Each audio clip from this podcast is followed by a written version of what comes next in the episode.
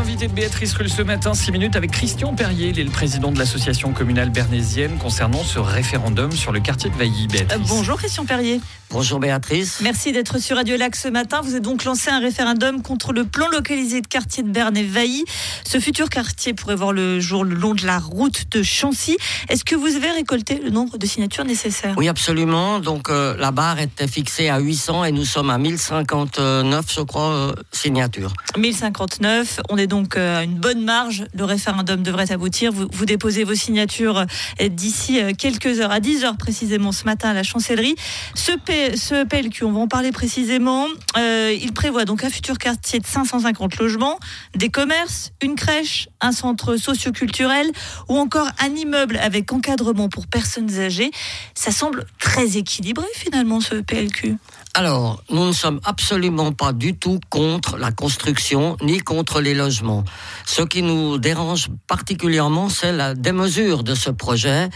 C'est... Alors, il est démesuré parce que si vous partez depuis tout l'ouest de Bernay, toutes les constructions sont parfaitement harmonieuses, c'est-à-dire elles font environ 3 voire 4 étages sur rez alors que là, il prévoit des, des, des, euh, comment, des immeubles qui vont monter jusqu'à 29 mètres.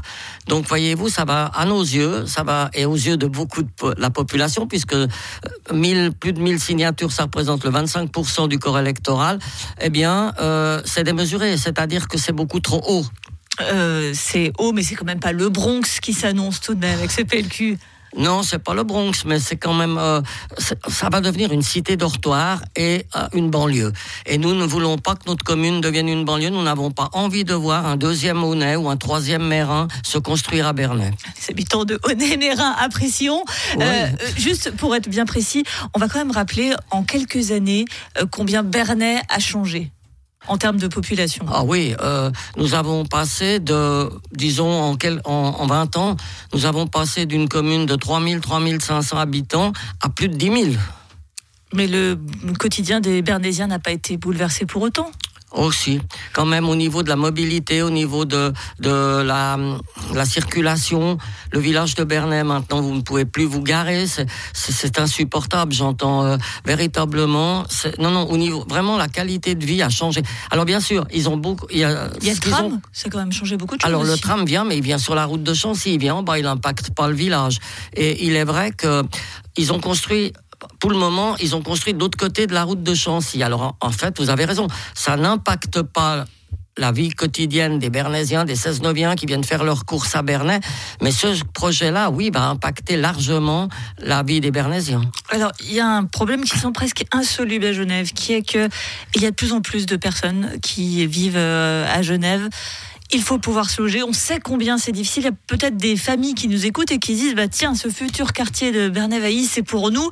Quand elles entendent que bah, il y a cette réticence de la population, vous comprenez qu'elles aient du mal à, entendre tous les arguments? Bien sûr que je comprends que vous ayez du mal à comprendre, mais nous ne sommes pas du tout contre la construction de logements. Nous pouvons très bien faire des logements moins hauts et, plus espacés, euh, de façon à avoir à peu peut-être pas tout à fait le même nombre de logements, mais un nombre euh, suffisant de logements pour pouvoir loger une grande partie de la population. D'autre part, je crois quand même, chère madame, que Bernay a donné de ce côté-là. Nous avons quand même beaucoup, beaucoup, beaucoup donné au niveau des constructions, au niveau de, l'accueil de nouvelles populations. Euh, donc je pense quand même qu'on pourrait peut-être aussi un peu diversifier de l'autre côté du canton. Vous avez donné votre part, c'est ce que vous voulez dire Je vous demande pardon. Vous avez donné votre part. On a fait notre part, oui. Il faut se tourner vers vers les, vers les communes de Vendœuvre et autres Par exemple, pourquoi pas Là, vous êtes bientôt. Les habitants de Mérin et de Vendœuvre, ils seront contents de vous eh ben, Ils seront peut-être pas contents, mais je crois effectivement qu'on pourrait peut-être, Monsieur Hodgers, euh, n'est-ce pas, le bétonneur du canton, pourrait, le vert bétonneur pourrait peut-être très bien euh, regarder un petit peu ailleurs que tout systématiquement à Berlin. un ami supplémentaire en la personne de Monsieur Hodgers. J'assume, chère madame, j'assume. vous faites bien. C'est ce qui fait le sel de, cette euh, interview. vous le disiez, Bernay a, a, profondément été changé ces dernières années. Et alors, pour ceux qui n'habitent pas Bernay, de se dire, mais qu'est-ce qui se passe à Bernay On a l'impression que dès qu'il y a un projet, la population est contre. Il y a eu un référendum Carandache, la goutte Saint-Mathieu, là, bah, il y en aura un en ce qui concerne ce PLQ euh, euh, Vailly. Pourquoi il y a cette fronde soudaine des habitants? Eh bien, je pense peut-être que les habitants, une bonne partie des habitants, en ont un peu assez des partis traditionnels.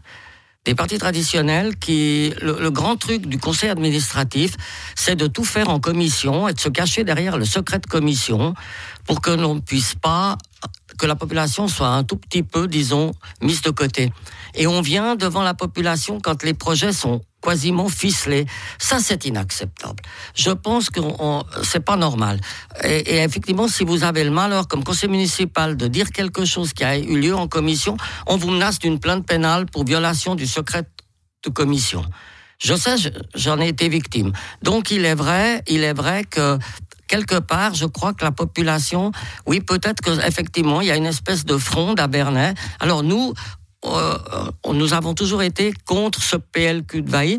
Moi, j'ai annoncé au conseil municipal il y a trois ans, quand euh, les prémices de la discussion, que je lancerai un référendum.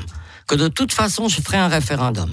Même à l'époque, je savais même pas que nous créerions la CB, mais je savais pertinemment que je trouverais des gens pour m'aider, et même des anciens conseillers municipaux, voire même magistrats, qui m'avaient dit on te soutiendra si tu fais le référendum contre ce projet que nous considérons comme étant démesuré par rapport à la beauté de notre village.